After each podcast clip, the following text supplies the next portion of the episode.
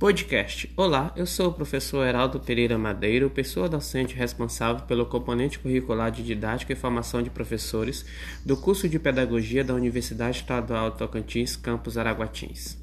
Esse podcast tem como objetivo refletir criticamente sobre o planejamento de ensino, sua importância e elementos estruturantes. Vamos lá?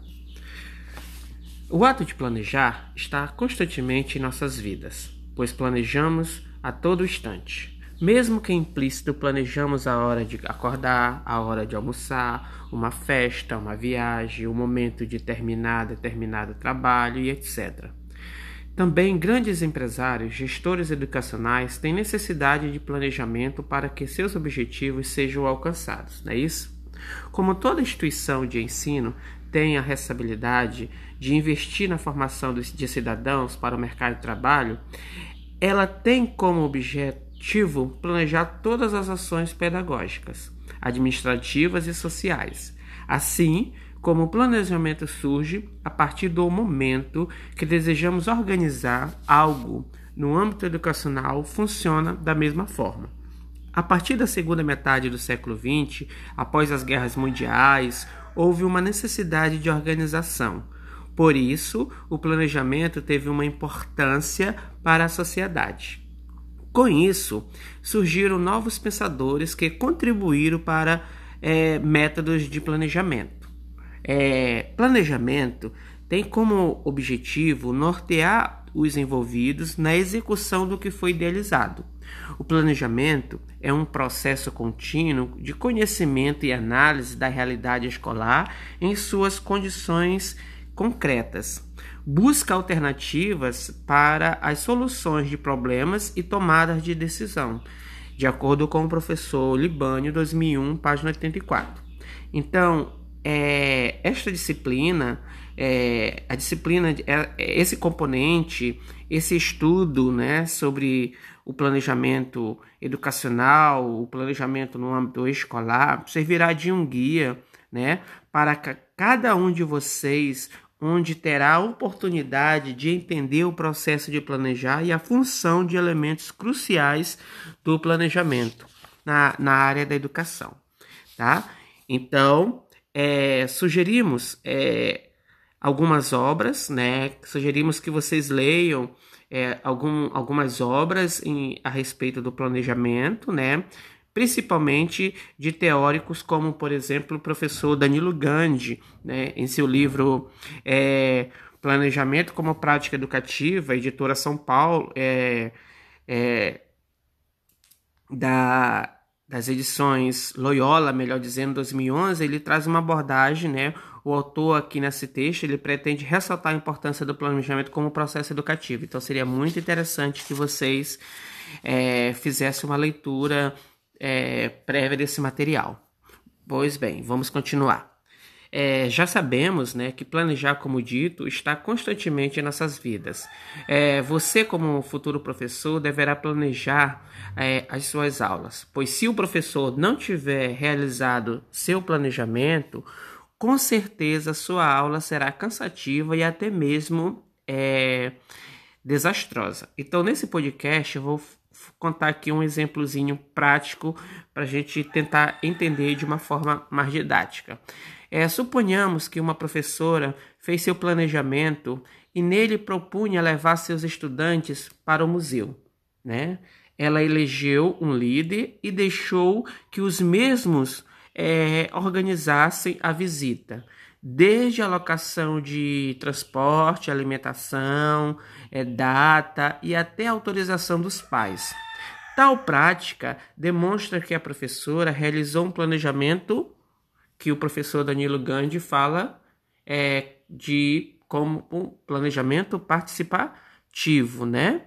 Pois todos os estudantes se envolveram nesse, no, no, nesse processo, é, partindo do pressuposto que tiveram que tomar várias decisões coletivamente, né? Então aí é uma característica bem típica de um planejamento participativo, né, que envolve a participação de outros atores.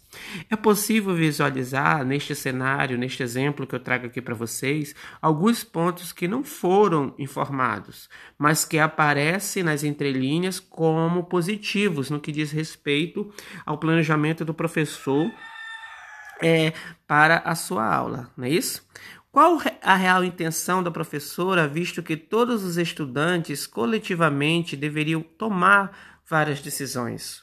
O que ela queria, é, além, é, o que ela queria ensinar, vamos dizer assim, além da, da visita ao museu, né?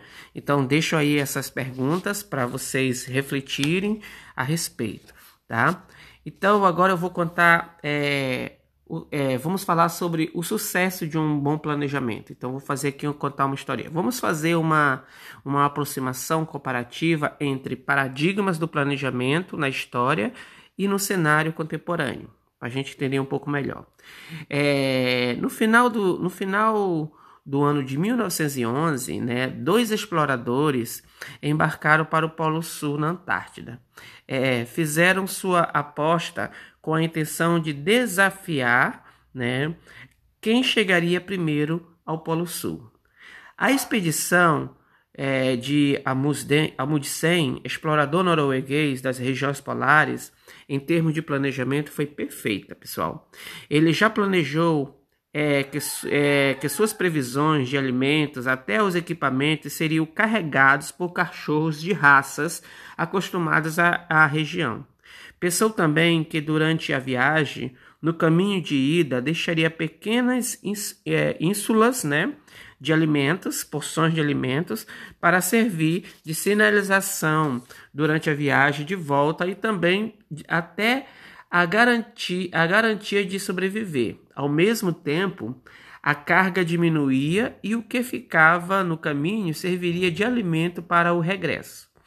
É, os alimentos que ficavam no caminho tinham o objetivo de servir de indicação durante o seu retorno.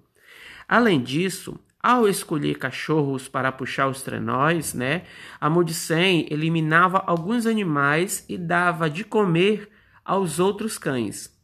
É, na sociedade de hoje, seria uma atitude desumana matar os animais, certo? mas naquela época a Antártica não havia é, condições ou opções mais viáveis. Scott, um segundo explorador, escolheu levar outro tipo de animal acostumado com o frio, mas esses animais não podem comer uns aos outros. Além disso, tinha que carregar a própria comida, além de toda a tralha da expedição. Scott também não optou por deixar uma trilha de, é, de ilhas de alimentos. Portanto, acarretava em arrastar todos os seus pertences durante a ida e a volta. Ao final da longa caminhada, chega, chegam ao Polo Sul. O primeiro, é, o primeiro a chegar foi a como já era previsto, né, em 14 de dezembro de 1911, mas Scott conseguiu chegar após um mês. É, veja bem, na viagem de volta, Scott morreu no trajeto. Outro fato a considerar é a equipe de Amundsen, que chegou mais nutrida do que quando saiu de sua cidade.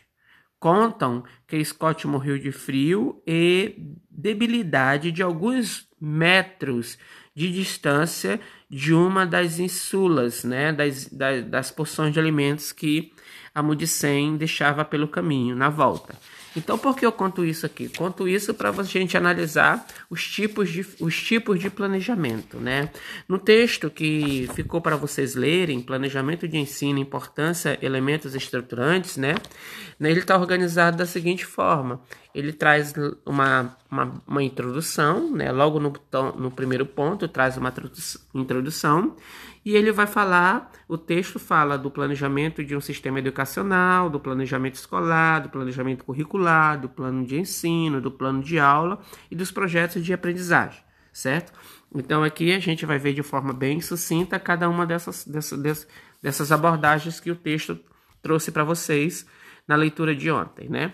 O, vamos lá. Primeiro ponto, o planejamento de um sistema educacional. é, é feito em nível sistêmico, né? ou seja, em nível nacional, estadual e municipal.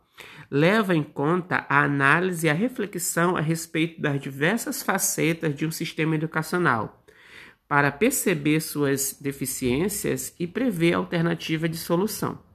Tá? É, esse tipo de planejamento de um sistema educacional, ele é feito de nível. O que quer dizer ser feito de nível sistêmico? Que não é feito, não é pensado, não é planejado pelos professores, mas sim pelas equipes técnicas das secretarias estaduais e municipais e do próprio MEC, tá? O planejamento escolar é o, é, é, o, é o planejamento geral das atividades de uma unidade escolar, né?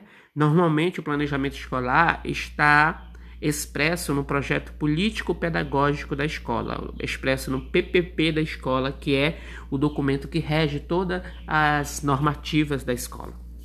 O planejamento curricular é a previsão dos diversos componentes curriculares que serão desenvolvidos durante o curso, né? Com definição de objetivos gerais e a previsão dos, dos conteúdos de ensino. Um outro ponto, um outro item, um outro um outro ponto, né? que traz esse planejamento curricular, pessoal, ele também se subdivide, né, em outros planos, tá? Como plano de ensino, plano de aula, por exemplo, né? O plano de ensino é um roteiro organizado das unidades didáticas a serem objeto de estudo de uma disciplina durante um ano letivo ou um semestre. É, aqui nós chamamos os planos de ensino de sequências didáticas, eles são pensados bimestralmente. Né? Nós planejamos as sequências didáticas, ou seja, o plano, plane, o plano de ensino, bimestralmente. Nós temos o plano anual e o plano é, de ensino, que é também a mesma coisa que sequência didática, nós fazemos bimestralmente. Né? São é, pensadas unidades didáticas que vão ser tratadas durante um bimestre. Tá? É, os componentes mais importantes do plano de ensino são justificativa, os conteúdos, os objetivos e o desenvolvimento metodológico. Então, esses elementos, esses componentes devem conter no plano de ensino, tá? É, o plano de aula, é, é, como o próprio texto diz, é um detalhamento do plano de ensino, né? De uma forma mais sucinta, pensado para uma aula, duas aulas, três aulas, né? É, no qual os tópicos previstos né, lá no plano de ensino são sistematizados e especificados, tendo em vista uma situação didática real. Tá? Os componentes indispensáveis de um plano de ensino são os conteúdos, os objetivos, os procedimentos de ensino e os procedimentos de avaliação, que deve ter no plano de aula. Tá? é, é, também, tá? O ensino por objetos de aprendizagem, né, o texto fala também sobre isso, né, sobre projetos de ensino e aprendizagem, é acima de tudo a organização de situações né, de aprendizagens que eduquem pela pesquisa e que primem pela participação dos alunos em todas as fases, desde a elaboração do projeto, sua execução, até a sistematização final. Um projeto de ensino, pessoal, pode, ser, pode ter vários formatos, né? Mas acreditamos que os itens que seguem são indispensáveis, como, por exemplo, justificativa, objetivo geral e específico, referencial teórico, metodologia e referências bibliográficas. Isso aqui já está mais a nível de graduação, né? Que trabalhamos é, dessa forma, tá? É, no decorrer, a gente vai enviando outros podcasts para vocês. Por enquanto é isso, pessoal.